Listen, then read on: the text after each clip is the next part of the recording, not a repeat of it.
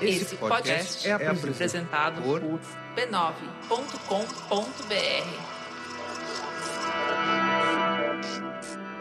Oi, tudo bem por aí? Se você me ouve de fone, você vai reparar que o áudio desse episódio do Põe vai chegar bem redondinho aí no seu ouvido, bem gostoso de escutar. Os volumes equalizados, os ruídos de fundo minimizados, se bobear até minha voz vai estar tá mais aveludada. Não, brincadeira, não é mágica não, é um trabalho árduo do Vitor Coroa, que agora faz a mixagem dos episódios desse podcast. No primeiro investimento para melhorar a qualidade do que chega aí para você, e ele foi possível com os primeiros apoios que o Põe recebeu recebeu lá no Catarse. Se você já nos apoia, muito obrigada. Se ainda não, eu te convido a conhecer os planos lá em catarse.me barra com uns cinco reais por mês já dá para ajudar. E se você não pode apoiar financeiramente, não tem problema nenhum. Continue aqui escutando, contando para os amigos, compartilhando. Tudo isso mantém esse projeto de pé. Um projeto, aliás, que está ao lado de outros projetos muito bacanas na Rádio Guarda-Chuva, primeira rede de podcasts exclusivamente jornalísticos do Brasil. Quando você terminar a escuta por aqui, recomendo que você emende o Budejo, podcast que leva o Cariri para os seus ouvidos. Em especial, vou te soprar a dica do episódio da semana passada. Foi comandado pelo jornalista Pedro Felipe, que conversou com um monte de gente bacana para saber quem são as referências negras de cada um e por que é importante que elas sejam presentes. E como o Põe na Estante também é parte da Rede B9, vou te estender a dica para outro podcast, o História Preta, apresentado pelo Tiago André e que fez uma série incrível sobre o negro no futebol.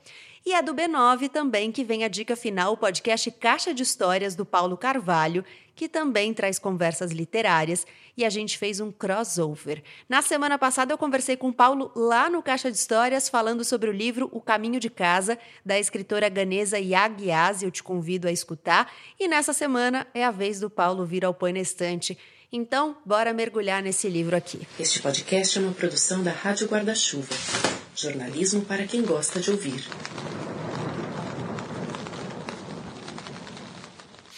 O pai de Caroline era médico aposentado e dono de uma concessionária. Cirurgião dizia que Deus guiava suas mãos durante as operações mais complicadas, e ela acreditava nisso, porque em geral o pai estragava tudo o que tocava. Deus não deixaria a vida de uma pessoa boa nas mãos de outra tão irresponsável em relação ao coração dos outros e com um sem número de amantes durante as quatro décadas de casamento com a esposa. Diga-se de passagem, a mãe dela sempre o aceitava de volta, pelo bem da família tradicional brasileira. Afinal, nada mais tradicional que uma família composta por um homem, uma mulher, as amantes do homem e os filhos. Muitos filhos. Dois com a mulher do Até que a Morte o Separe e uma média de 1,33 filho com as namoradas, como ele gostava de se gabar com os amigos. Agora, a mãe estava morta. Era 15 anos mais jovem, mas parecia bem mais velha. A juventude dela havia sido roubada pelo homem que vivera tantas outras vidas e romances enquanto ela cumpria o papel de boa esposa. O ano de 2018 começara com o funeral da mãe logo no segundo dia de janeiro, e aquilo fora um prenúncio de tudo o que estava por vir, de tudo o que acabaria nos 12 meses seguintes. O pai usara óculos escuros durante o sepultamento no cemitério Getsemane, mas Caroline sentia que eram mais para disfarçar a indiferença do que para ocultar a tristeza e o inchaço do pranto. Só se lembrava de ter visto o pai chorar duas vezes na vida, quando Senna bateu na tamburelo e quando ela abandonou a faculdade de medicina veterinária. Sua mãe também havia chorado diante da desistência do curso. Lágrimas silenciosas e contidas, assim como a mulher que as derramava, saíam em fletes escassos, um fluxo hesitante de uma nascente sempre prestes a minguar. Ela também havia sido veterinária e das melhores, e sua fonte começara a secar no dia em que fora convencida a abandonar a carreira para se dedicar aos filhos, mesmo com todas as condições da família para pagar babás e as melhores escolas. A tristeza da mãe vinha muito disso. A filha estava desistindo de um sonho parecido, mas dessa vez por conta própria e muito antes de a carreira começar. Havia tirado as melhores notas do vestibular após todo o estudo intensivo durante o segundo e o terceiro anos de ensino médio. Para quê? Para abandonar a USP, uma das melhores universidades do país, por transtornos do humor, conforme o diagnóstico? E desde quando o humor é diagnóstico para alguma coisa, essa corja de psicólogos nem devia ser considerada parte da saúde. Caroline, pai da. Não adiantaria explicar nada para ele. Mesmo 18 anos depois, não conseguia nem imaginar por onde começar a dizer o que acontecia quando ela olhava para o bastão de Esculápio, símbolo da medicina, envolvido por sua serpente. Os diplomas e as especializações emoldurados e expostos nas paredes da imensa casa da família no Morumbi, bairro nobre de São Paulo, eram eternos lembretes daquilo que ela tanto se empenhara para esquecer. A morte de Paulo era como a Ilha das Cobras, voltava à superfície de sua mente quando bem entendia, sem aviso. Por isso mesmo, seria tão importante aquela visita ao lugar onde tudo começou a dar errado. Ela precisava esclarecer algumas questões. Caroline, Hélio e Mariana são três adolescentes ricos que passam as férias no litoral norte de São Paulo. Lá tem um amigo de veraneio, o Paulo, Filho da empregada doméstica de uma das mansões litorâneas, ele é o único preto e único pobre do quarteto que se junta de tempos em tempos. 18 anos antes da história ser contada, eles se aventuraram por uma ilha que se avizinha da praia que frequentavam e a viagem marcou uma passagem na vida dos quatro. A ilhota era cheia de serpentes assustadoras que viraram sombras na vida de cada um deles de formas diferentes. Caroline, Hélio e Mariana voltaram para a terra firme e traumatizados. Paulo foi deixado para trás. Hoje, já adultos, eles têm que encarar as consequências das escolhas que fizeram. O livro vai e volta no tempo até ficar claro o que foi afinal que aconteceu. Serpentário, do paulistano Felipe Castilho, é tema do terceiro episódio dessa temporada do Põe Estante, que já começou.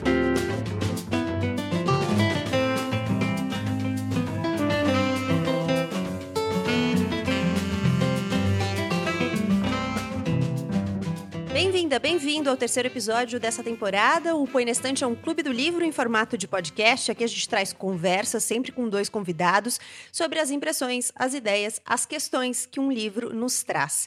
Nessa terceira temporada, o tema é Leia o Brasil de hoje, com debate de livros de brasileiros e brasileiras contemporâneos. E para falar sobre Serpentário, do Felipe Castilho, estão comigo Paulo Carvalho e a Ana Fagundes Martino. Um prazer ter vocês aqui nessa mesa virtual, nessa gravação à distância, que é o que tem para hoje. Queria pedir que vocês se apresentassem. Ana Fagundes Martino, quem é você? Bom, eu sou editora na Dame Blanche, que trabalha com ficção especulativa brasileira. Sou autora, e já são quatro livros, também especulativo. E sou uma pessoa que morre de medo de cobras. Então, lembro que foi um suplício por outros motivos além desse da trama, porque eu fiquei passado logo de cara. Falei, ok, estou lidando com cobras, vai ser difícil para encarar. Paulo Carvalho, quem é você? Oi, eu sou ator, narrador de audiolivros, atualmente também estudante de letras numa segunda graduação e host do podcast Caixa de Histórias da família B9, então primo do Põe na Estante. Parente aqui da Gabriela, né? É. Eu queria começar perguntando para vocês sobre a familiaridade com o gênero. É, nas duas temporadas anteriores do Põe na Estante sempre teve um episódio que me tirou um pouco da zona de conforto, né? Na, na primeira temporada um episódio em que a gente falou sobre um livro de poesia, que é algo que eu não leio muito, e no, na segunda temporada, um livro de fantasia que também é algo com o qual eu não tenho muita familiaridade. Então, queria começar perguntando para vocês se vocês têm familiaridade. O Felipe Castilho ele faz uma, eu não sei se eu posso chamar de fantasia também, mas um livro com um pezinho no horror, com várias é, referências de cultura pop, com muitas referências mitológicas também. Qual é a experiência de vocês? Como foi a experiência de vocês na leitura e o que vocês trazem de repertório para essa leitura? Para mim, é um livro de, de horror, né? mais do que terror, por ter elementos fantásticos na história, né? Então, uh, terror nessa divisão seria mais aquele medo urbano do bandido de matar, de sequestrar, e o horror seria justamente essa questão uh, que envolve o fantástico, o grotesco, né? E aqui nesse livro dele há algumas referências claras a, a um, um, horror cósmico, né, de, de uns personagens deuses ancestrais, alguma coisa assim, que não fica muito bem explicado o que é, e a dúvida sobre o que é aquilo e, a materialidade daquilo é algo que faz parte desse tipo de narrativa. Me corrija, Ana, se eu estiver falando alguma besteira. Não, não, você tá, você tá certo mesmo. O, Serpentário pega mais mesmo essa ideia do horror, sem explicação, vamos dizer, sem explicação lógica, pelo menos a princípio, o que você vai encontrar. A história não é tanto a ideia do monstro, no caso as cobras, a ideia da cobra, mas o, mas o que ele te causa né? E isso tem muito também do que você falou do, do horror cósmico. E aí você falou Gabriela, aqui, das referências que você traz, é uma coisa muito engraçada para mim, porque a minha formação é relações internacionais e uma das áreas que eu estudo é nazifascismo. Então, você abre um livro de horror e de repente aparece nos flashbacks os, os caras no submarino conversa e fala, opa, pera um pouquinho, que que isso aqui, isso aqui não estava no, no script? de onde é que isso aqui, onde é que apareceram esses caras? E não é nenhum spoiler, gente, é logo no primeiro, nas primeiras páginas. Começa assim, né? Começa assim. Então você fica, ok, isso aqui não estava no script, não está preparada para uh, para pegar esse nível de assunto. Então, eu tô lendo toda referência à cultura pop, pegar essas referências históricas que pouca gente sabe que tinha fatos submarinos né, na nossa costa, durante a Segunda Guerra Mundial, é uma coisa assim, falei, ok, isso aqui vai ser interessante. Uhum. É, é, eu acho que vale contar para quem nos ouve, né, que no livro ele faz um movimento de tempo, né? E eu fiquei me perguntando se era também um movimento de espaço. Então ele vai e volta no tempo, o livro tem momentos da atualidade, né? Eles todos já adultos e momentos dos 18 anos anteriores, quando eles viveram a experiência na ilha, e tem algumas páginas que trazem uns relatos paralelos, que às vezes tem um pé na história, como a Ana está dizendo, é, é, esse episódio que tem a ver com o nazismo, e, e, em outros momentos eu fiquei na dúvida se era também um momento da história diferente ou se era uma realidade paralela, porque tem algumas referências que ele traz que eu não consegui encaixar muito num lugar no, da nossa experiência, né? É um livro que não é linear, né? Ele tem essas, essas idas e vindas, e, e todas elas tem, são muito cheias de referências, né? Franz olhou pelo periscópio, mas não conseguia ver nada no meio da tempestade. O técnico de radar, o jovem com a marca de varíola sob o olho esquerdo, se espremia pelos corredores estreitos para chegar até o comandante, desviando das peças de salame e presunto penduradas comicamente acima das válvulas, alavancas e medidores de pressão interna.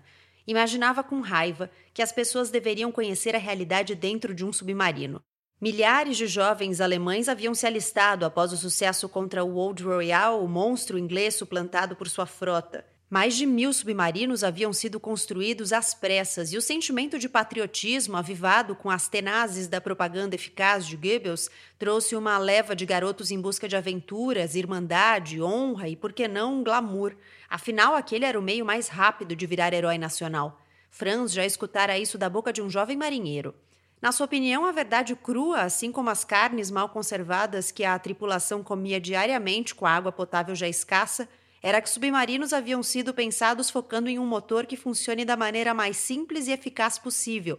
O fato de que levariam dezenas de homens para as profundezas do oceano era um detalhe, e nenhuma providência fora tomada na sua engenharia para dar o mínimo de conforto aos soldados. O único glamour em tudo aquilo era a possibilidade de ser sepultado no mar dentro de toneladas de aço e ter o nome mencionado em alguma solenidade fúnebre.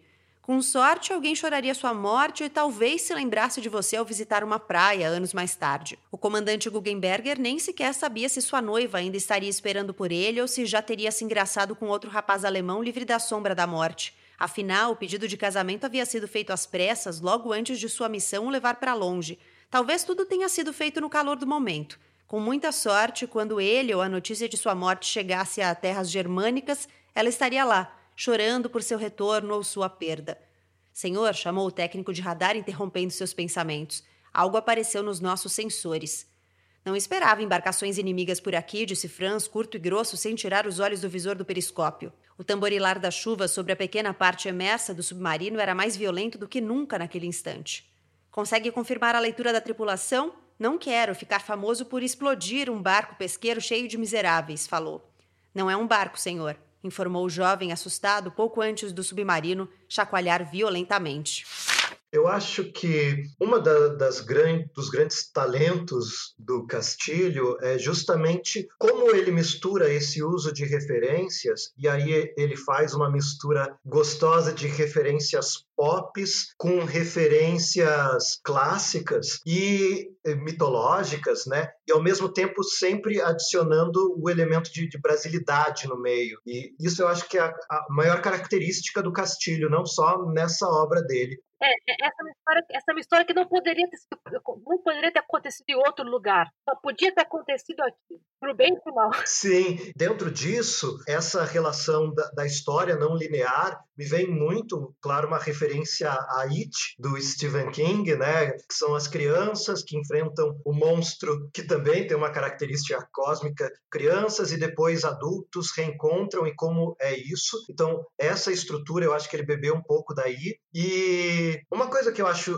interessante, e tem a ver com a sua primeira pergunta, é que esse livro atualmente faz faz parte de um movimento que é chamado de fantasismo, que a gente teve um crescimento da literatura de gênero uh, na última década bem bacana que eu acho que nunca tivemos tanto espaço para literatura de gênero como agora. A Ana, inclusive, trabalha eh, bastante nesse crescimento. E aí, então, uns teóricos, o Bruno Matangrano, o Enéas Tavares, que eu sei, formaram essa ideia de que estamos passando por um movimento chamado fantasismo, e nesse movimento de crítica influenciando artista, e no caso eles não são só teóricos, são artistas também, então a coisa se amalgama, né? Acabou que estamos num momento atual em que esse fantasismo está se estabelecendo mesmo como um movimento de artistas se juntando e discutindo como estamos fazendo parte, construindo algo. E você vê muito isso nos agradecimentos do livro, né? Uhum. Uma coisa que também acho que tem a ver, é, você falou do, do Stephen King, é uma mistura muito interessante para mim o livro do Stephen King com um pouquinho dos filmes de sessão da tarde. Não sei se eu, eu não sei se eu, se, eu, se eu tenho idade suficiente para lembrar aqueles filmes dos anos 80. Uhum. Altas confusões.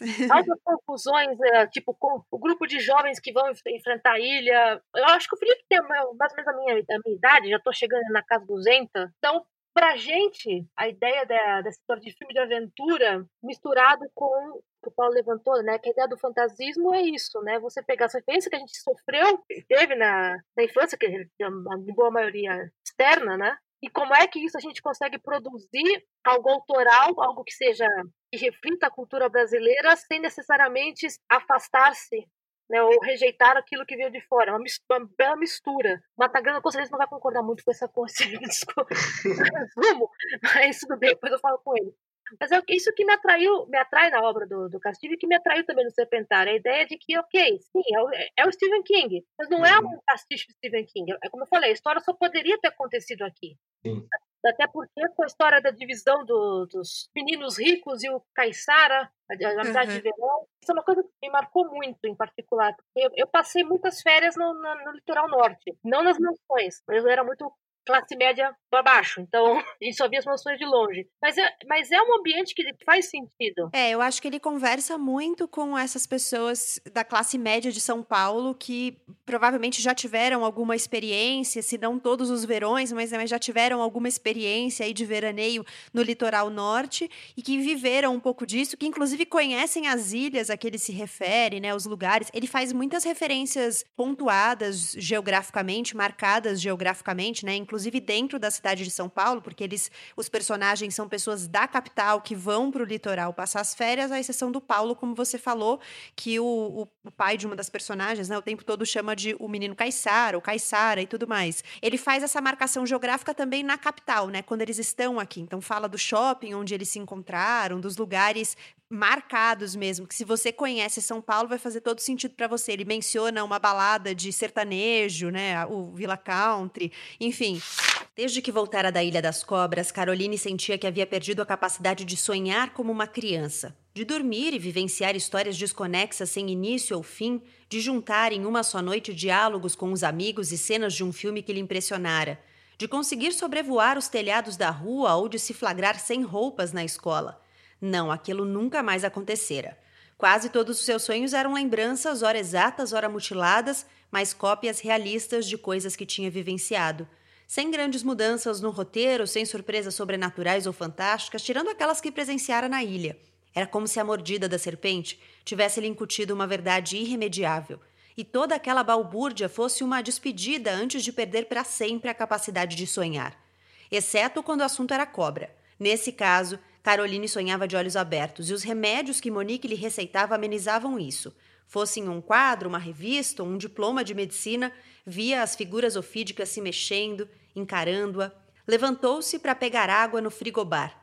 Era a primeira vez em muito tempo que um sonho descambava para o absurdo e um pensamento se acomodou na mente de Caroline. Ela trocaria todas as alucinações que tinha acordada, como tatuagens se movendo à luz do dia, por experiências terríveis e vívidas como a que acabara de experimentar. Os pesadelos precisavam parar de se infiltrar no mundo real. Tinham que ficar no lugar onde pertenciam. Com os pés descalços tocando o chão, sentiu o tornozelo coçar, mas ao menos a dor não estava mais lá. Decidiu que tentaria não pensar naquilo nem no sonho. Sem consultar a hora no celular, seguiu até as janelas e descobriu que não era mais madrugada. Abriu as cortinas do tipo blackout e seu cérebro levou um instante para processar a informação de que havia sido enganado por aquele truque eficiente. Caroline decidiu que desceria para tomar o café da manhã oferecido pela pousada. Calçou a bota de cano alto, era importante se proteger. Afinal, as cobras poderiam estar em qualquer lugar. Para mim, a experiência da leitura também foi quase uma experiência multimídia, porque ele traz tanta referência pop e tanta referência contemporânea mesmo, mas assim, ultra contemporânea, tipo, ele fala dos stories do Instagram, e ele tem um tom engraçadinho, assim, né? Ele tem uma ironia às vezes, às vezes ele é engraçado direto, assim, meio debochado, que eu quase consegui imaginar memes saindo do livro, assim, sabe? Foi quase uma coisa multimídia mesmo. É um risco que ele teve, né? Porque o problema de você citar coisas como stories, etc., é que a tecnologia envelhece muito rápido. É. Então, é, é um risco que valeu a pena. Nesse caso específico, eu acho que o humor dele, ainda que seja que o, o humor negro, vamos dizer assim, às vezes, compensou a aposta. E é de fato um livro multimídia, porque você vai começar a fuçar do que, que ele tá falando? Algumas referências você pega, outras você. Peraí, como assim? Volta. É, eu, eu fui ao Google muitas vezes nesse livro. É, eu vejo que ele sim busca ter uma linguagem tanto regional, como alguém de São Paulo, como alguém que cresceu nos anos 80 também. Então, há um certo é, elemento nostálgico né, na história, e esse humor eu acho que também é uma marca grande do, do Castilho, né, de, de sempre ter um certo riso no cantinho da boca enquanto narra, mesmo quando os personagens passam por coisas terríveis. Não que ele não fique sério no momento adequado, mas mesmo na seriedade, a, a ironia é uma forma de arma, sabe? E, de certa forma, assim, pensando nessa coisa do estilo do Castilho, tem algumas coisas que eu observo, por exemplo, uma certa proximidade com um estilo mais épico, sabe? Ah, o outro livro dele que eu li, que foi. A Ordem Vermelha. Isso, A Ordem Vermelha. É um épico, sabe? Tem toda uma estrutura de épico. Ah, então, os personagens são mais personagens objetos que sujeito, ah, é a história mais de uma nação do que de indivíduos, todos esses elementos épicos. Aqui não, é uma história pequena, comum, mas ainda sinto que há um certo jogo dos personagens enquanto objetos e não totalmente sujeitos, sabe? Não são ah, até porque eles não entram nessa aventura por uma paixão, por uma vontade deles, meio que eles são levados a isso, por, por forças que, que querem a presença deles lá. Então, essa coisa como personagem objeto, eu acho que é uma coisa que ele explora, até porque eu acho que há um, uma certa brincadeira com o nosso zeitgeist, né, com o nosso espírito atual, da, da autocrítica dessa classe média progressista que está aprendendo a lidar com dar espaço de fala, aprendendo a reconhecer os próprios privilégios e abrir mão deles, porque até então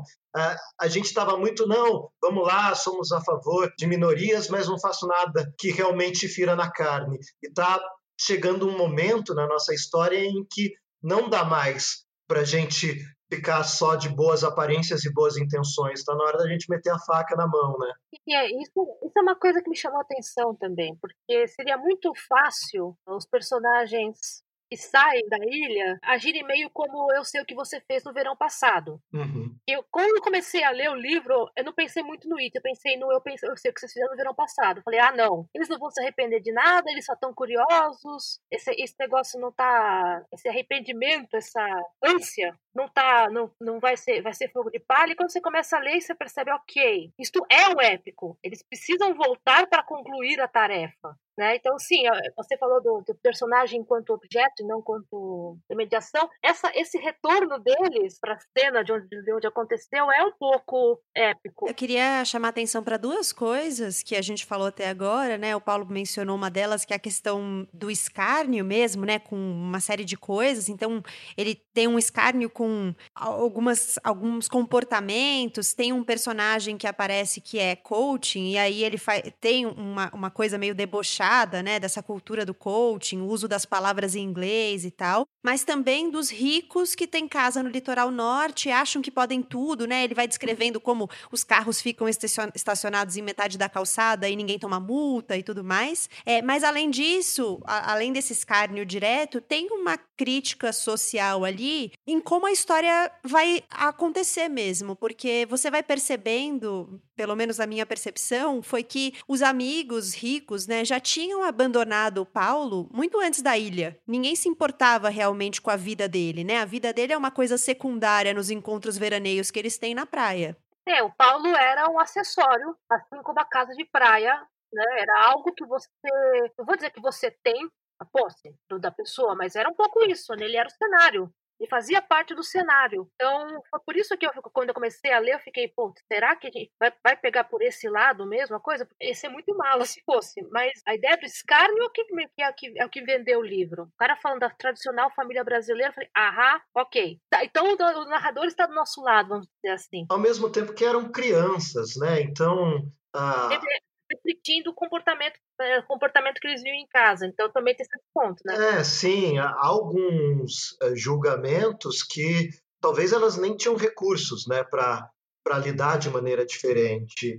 E, e é meio que como ele discute, talvez até essa questão de, de essência do que a gente é, se ah, somos essas máscaras ou se a gente cede a nossa essência.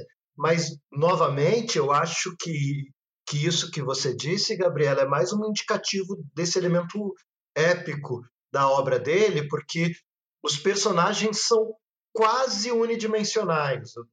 É, é, quase como se cada um representasse um aspecto, um arquétipo uh, que a gente vê na contemporaneidade. Né? Então, você tem o, o esportista, mas que se acha um metido pouco melhor do que o metido outro. a machão, é, né? É, até talvez uma referência aí aos líderes, aos esportistas do, de filmes americanos, né?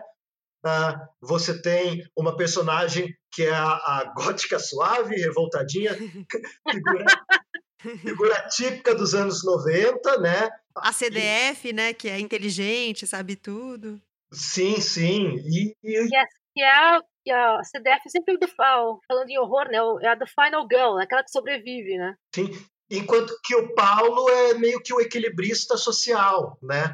É o uhum. cara que, que vem de uma origem mais humilde, que tem que se relacionar com pessoas de classes sociais maiores que a dele e se lidar com isso, e de repente ah, se ele pode mudar de classe social e continua ah, tendo este jogo de cintura, de falando, então tem tem essa questão de ser o cara que transita entre os meios, né? Inclusive entre os meios humanos e não humanos. Totalmente, né? É, afinal de contas, ele é o cara que é deixado para trás com as serpentes, né? Então, ele que vai fazer essa interface com o mundo fantástico também que tem no livro, né?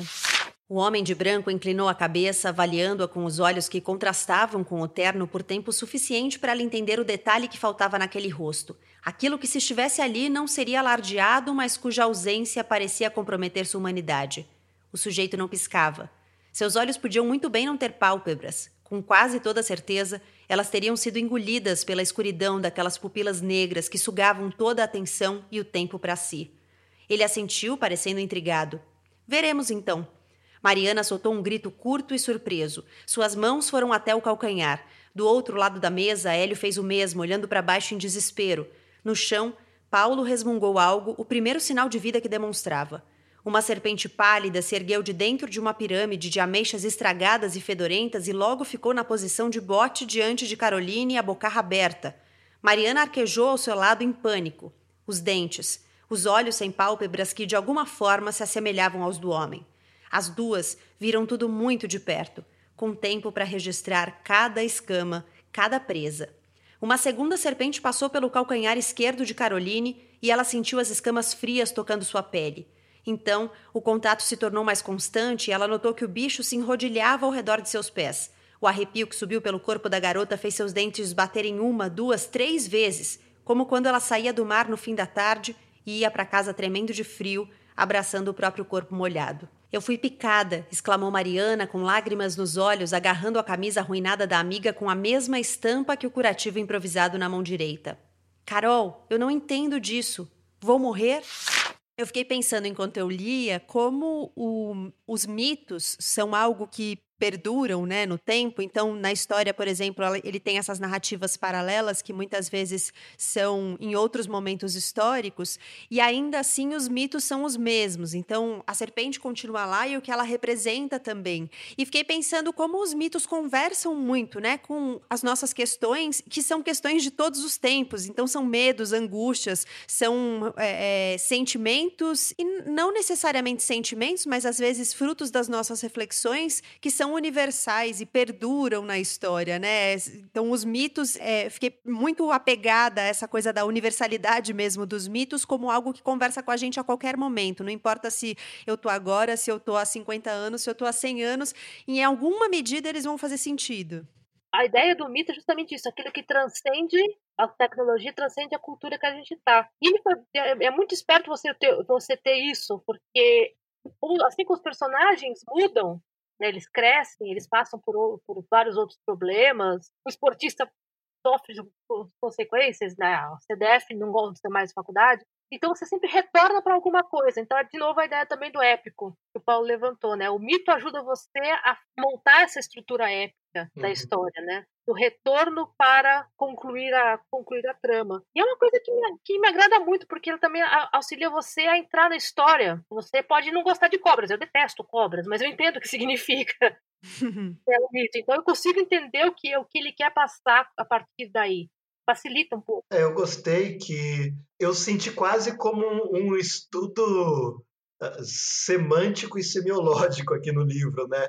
Ele brinca com os diversos sentidos, significados de cobra. Então, tem hora que a cobra é a caverna, tem hora que a cobra é o diabo, e, e ele busca representar esses diversos signos é, que são espalhados ao longo de, de, várias mitologias e tentando ver o que, que a cobra representa aqui, o que, que a cobra representa ali. Por exemplo, aqui na, na minha região, Vale do Paraíba, a gente tem a lenda da cobra grande, que seria uma cobra que está adormecida embaixo do, do Vale do Paraíba e do, do litoral norte, e o dia que ela acordar, ela vai tirar tudo do lugar e destruir tudo, sabe? Porque é uma cobra gigantesca. Inclusive, Melhor lugar, né? É, inclusive a, a história de, de Aparecida, né, da Santa de Aparecida, há teorias que dizem que ela foi jogada no mar para acalmar a cobra porque ela estava para acordar. Olha, o, o, que ajuda muito a ideia do mito é que ele, ele, é, eles costuram diversas narrativas. Então você tem os caras do submarino, você tem os, os ricaços da mansão, você tem o Paulo e a mãe dele, você tem o coach, e parênteses, eu também achei o coach hilário.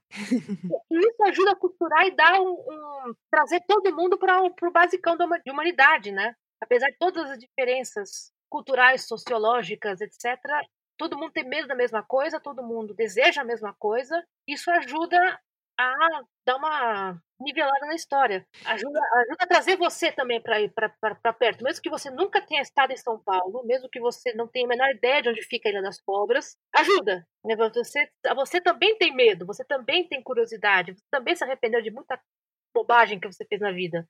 Talvez você fosse a Caroline, não o Paulo na, na sua história, se você tivesse a mesma situação. Então, isso ajuda a trazer um pouco para perto. É, e outra coisa que ajuda também, eu acho que é, é a, a amplitude, a abrangência das referências que ele coloca, né? Porque ele transita muito. Então, tem coisas muito pop, coisas muito dos anos 90, assim, coisas muito mitológicas, coisas históricas. Ele faz referências é, à literatura mesmo, né? Ele já começa fazendo uma referência ali ao Goethe uh, no início, depois ele faz várias referências referências à história dos gatos de Uther, do Lovecraft. Ele fala muito de Carcosa, que na verdade é uma cidade mitológica que eu conheci por causa do True Detective, a série, né, da HBO, que na série eles fazem algumas referências a Carcosa. Eu me lembro que na época eu fui pesquisar porque eu nunca tinha ouvido falar, eu não tinha essa referência no meu repertório. Então, tem algumas coisas que você que te prendem porque você tem aquela referência imediata e faz todo sentido para você, você acha graça ou você, sei lá, tem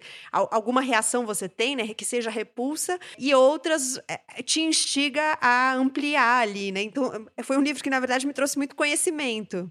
Esse é o bônus, né? Se a história te entretém, já ganhou, já ganhou o dia, mas se ainda aprende alguma coisa nova com isso, beleza. No meu caso, ironicamente, foi Stephen King, porque eu, como eu falei, eu tenho medo de cobra. E eu tenho muito uma coisa, eu tenho pouco repertório de horror, né? O meu repertório de horror, ele é ainda bastante reduzido.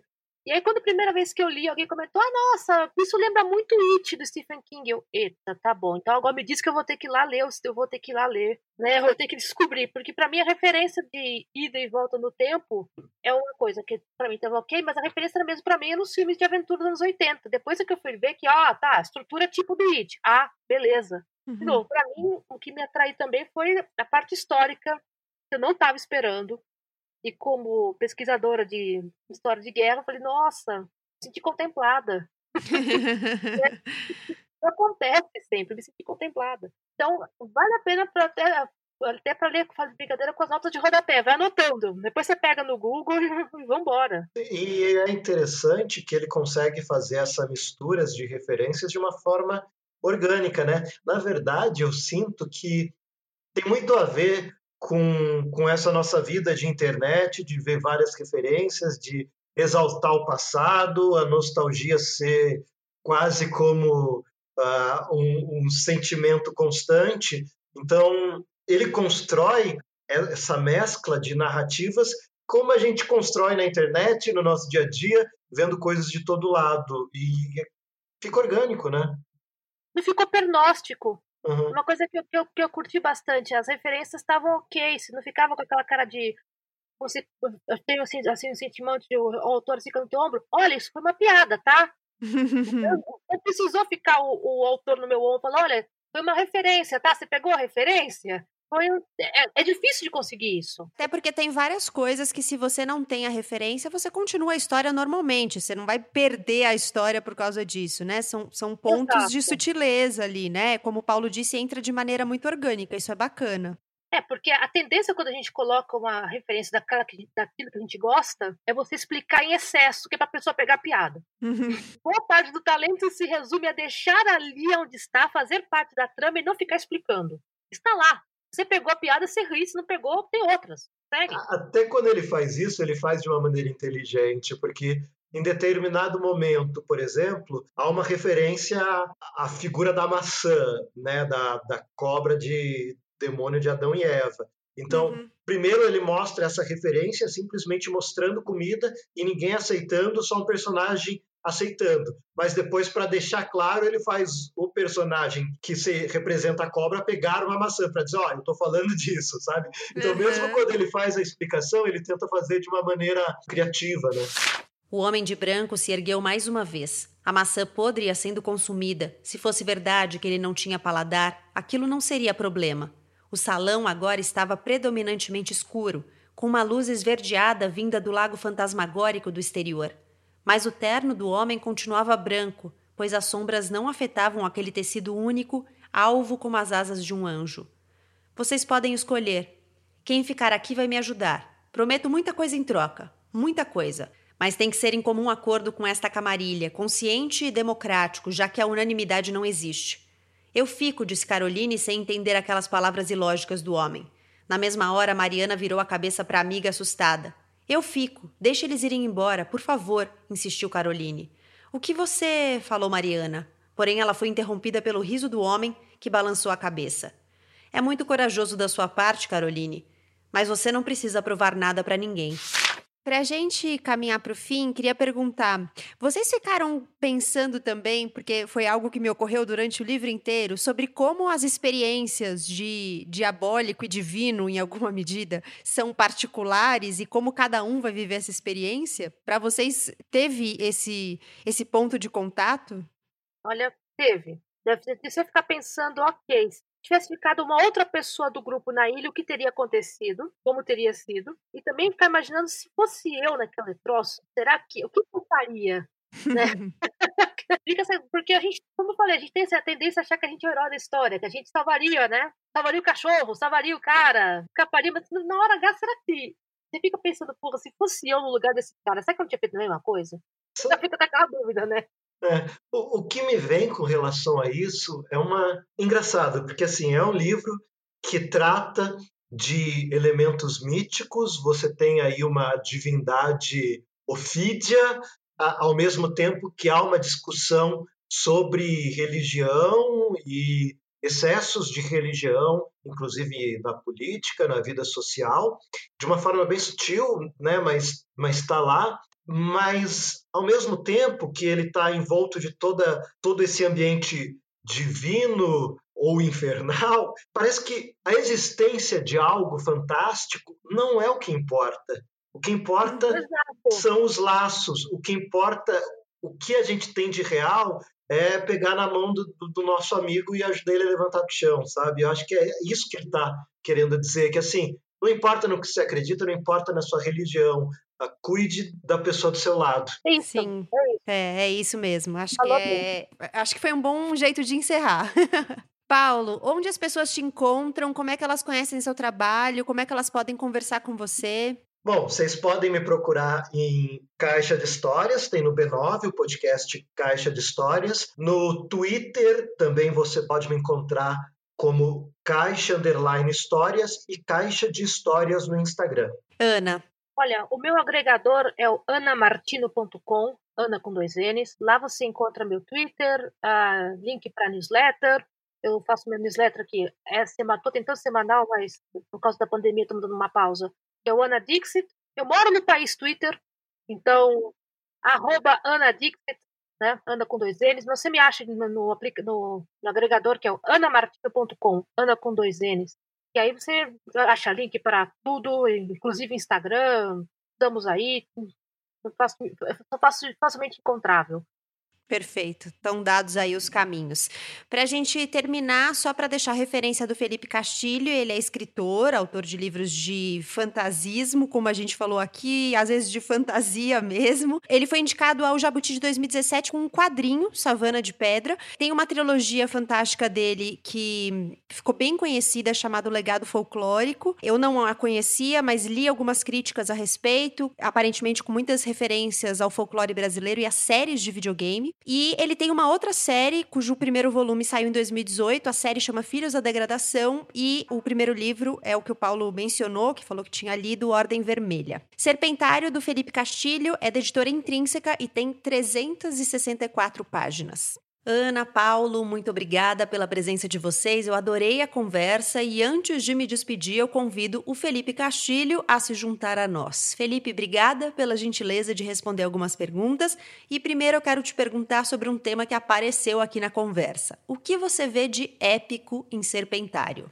Eu não sei. Eu, eu, eu acho legal esse tipo de visão até, bem bacana pra gente debater os personagens são permeados por jornadas épicas, talvez, até tudo que é relacionado ao Homem de Branco, aos flashbacks, ele tem um caráter mais grandioso, grandiloquente às vezes, mas eu acho interessante porque é uma forma de encarar também. Uh, eu acho que a jornada do Paulo, da Mariana, da Carol e do Hélio é um lance é tão épico quanto a vida pode ser. Eles estão com medos bem mundanos, traumas mundanos, mas Normalmente a gente também, eu acho que a gente meio que encaixa a nossa narrativa pessoal numa jornada do herói, assim, né? Por mais que a vida não, não siga roteiros e a vida, eu acho que a gente tenta compreender a nossa realidade de uma maneira que faça sentido. E às vezes a gente acaba sendo bem cartesiano e puxando fórmulas para meio que encarar a nossa vida de merecer, em termos de, ah, eu fiz isso e eu mereci aquilo e eu errei aqui e lá na frente isso foi cobrado de mim. Então eu acho que essa epicidade assim, né, a gente costuma trazer para nossa vida e pode estar tá bem, pode estar tá dentro desse, dessa rotina dos personagens, mas ao mesmo tempo eu quis fazer um livro bem mundano.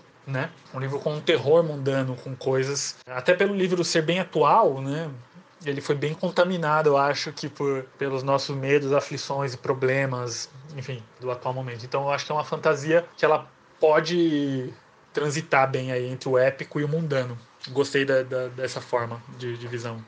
E mata aqui a nossa curiosidade: de onde vêm as suas referências? Como você vai calibrando referências tão distintas de TV Colosso a Goethe, de Lovecraft a Stories do Instagram, para que elas façam sentido? Eu confesso que de início me parecia um exagero colocar tanta coisa assim.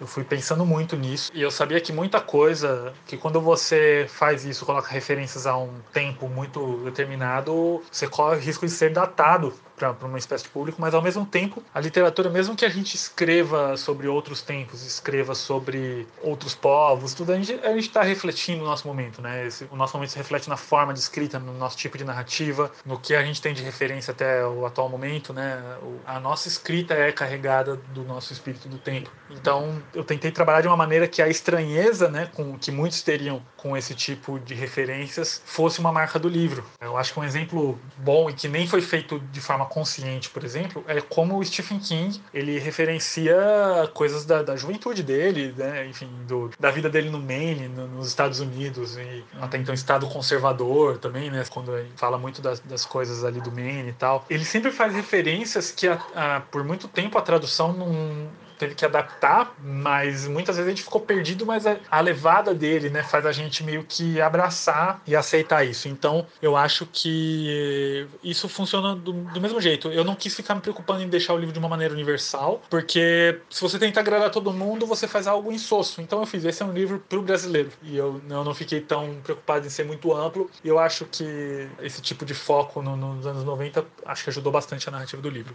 Bom, ainda nas referências, vou aproveitar e te perguntar: e na literatura, quem são as suas referências? Você cita muito Lovecraft no livro, você realmente gosta dele? Eu gosto de Lovecraft, eu acho que me influenciou bastante, né? Esse imaginário, cosmogonia dele aí toda. Eu gosto muito do, do imaginário, mas às vezes eu acho que eu gosto mais do imaginário do que do autor, porque com logo quando eu comecei a ler, eu fui eu fiquei bem impactado com, acho que com A Cor Caiu do Céu, o Horror de Dunwich, que eu cheguei a adaptar em quadrinhos também. Eu fiquei muito impactado, mas depois eu comecei a ver que todas as histórias se resumiam a você não vai acreditar o que eu vi, a, a ele é uma coisa bem repetitiva, né? Também ele tem muitas fases, ele tem uma fase mais onírica, ele tem uma fase mais quase gótica, assim. Mas eu acho que eu, eu, gosto mais do imaginário até do que outros autores fazem com o imaginário de Lovecraft, que nem o, o Victor Lavalle, o Matt Ruff, o Victor Lavalle do A Balada de Blackton, o Matt Ruff do Território Lovecraft, que são contemporâneos agora e também não deixam de lado uma coisa muito importante de se falar que é o racismo do Lovecraft, né? Que era muito racista, xenofóbico. Enfim, eu gosto de ver como alguns autores transformaram, sabe? Ele também está muito presente nos quadrinhos, né? Esse, o Cthulhu e toda as, todo o imaginário, enfim. Mas de referência mesmo, eu acho que eu fui mais por outro lado. É, no terror, fui influenciado mais por um pessoal mais contemporâneo, eu acho, que Stephen King, Clive Barker, o Alan Moore, né, escrevendo terror, Monstro do Pântano e e coisa desse tipo nos quadrinhos. Muito do Neil Gaiman em Sandman, né, que sempre tem uma levada de terror em alguns arcos, mas o Neil Gaiman também influenciou nos livros, assim como o Philip K. Dick, a Ursula Le Guin. Acho que são pessoas que estão sempre presentes, eu acho, para mim, assim, em tudo que eu escrevo. Bom, Felipe, a gente encontrou também vários elementos políticos no livro, isso apareceu também na conversa. Quanto tem de intenção nessas camadas de crítica social? Eu acho que, como tudo que eu escrevo, tem coisas que passam meio que abaixo do radar, dependendo da, do tipo de experiência que as pessoas, que o leitor tem né, na vida, mas eu acho que eu sempre está presente, né? Tudo é político, toda escrita é política, toda escrita reflete um tempo e não tem como você falar do, do, tempo em que você vive sem falar da política, né? Nós estamos aqui moldados agora pela, por decisões arbitrárias de governantes e não governantes, né? Desgovernantes, eu acho que no caso. Então, tá muito presente e Serpentário, ele me veio uma ideia, principalmente muito durante a eleição né, do Bolsonaro, é uma ideia que já existia faz tempo e, e eu sentia que faltava alguma coisa na história. Eu acho que a gente sobrepõe algumas camadas, né? Assim, quando a gente escreve, né? Eu vou falar sobre uma lenda antiga, mas vou falar na contemporaneidade e o que, que vai permear esses personagens, o qual vai ser o drama deles. E o drama da Caroline, né, um dos a protagonista, né, no caso, vem muito da família dela, né? E a família dela é, é igual a muitas famílias de bem que a gente vê por aí no Brasil. Então, eu acho que essa abordagem vem com essa percepção dela, né, de que o mundo tá diferente. Ela tá ali em 2019, no Réveillon de 2018 para 2019, que foi quando me deu o clique que Serpentário também era sobre Brasil depois da eleição do Bolsonaro. Né? Então, é isso. A, a, minha intenção é retratar. É claro, sempre tem do, do autor, dá para perceber muito bem que eu, que eu não compactuo. É claro que eu, eu não coloco o discurso na. Eu, eu não coloco, como você disse, esse panfletarismo na boca do personagem. Eu simplesmente coloco a situação. Eu, eu, eu posso falar muito mais abertamente contra o presidente, contra algum político, no agradecimento do meu livro, que aí sou eu falando. Mas às vezes algumas pessoas até dizem que é panfletário, mas aí também tem uma coisa, né? Às vezes eu retrato as coisas como elas são. Eu retrato uma hora lá um pastor que diz que mais importante do que o, a experiência acadêmica é o ensino bíblico. Pode parecer um absurdo, parece que eu estou fazendo troça, mas falaram isso, né? Uma ministra falou isso, então eu acho que não é muito difícil ser panfletário quando a realidade ela parece ter saído de um folhetim, sabe? Ah, isso é mesmo. A realidade tem se superado, né?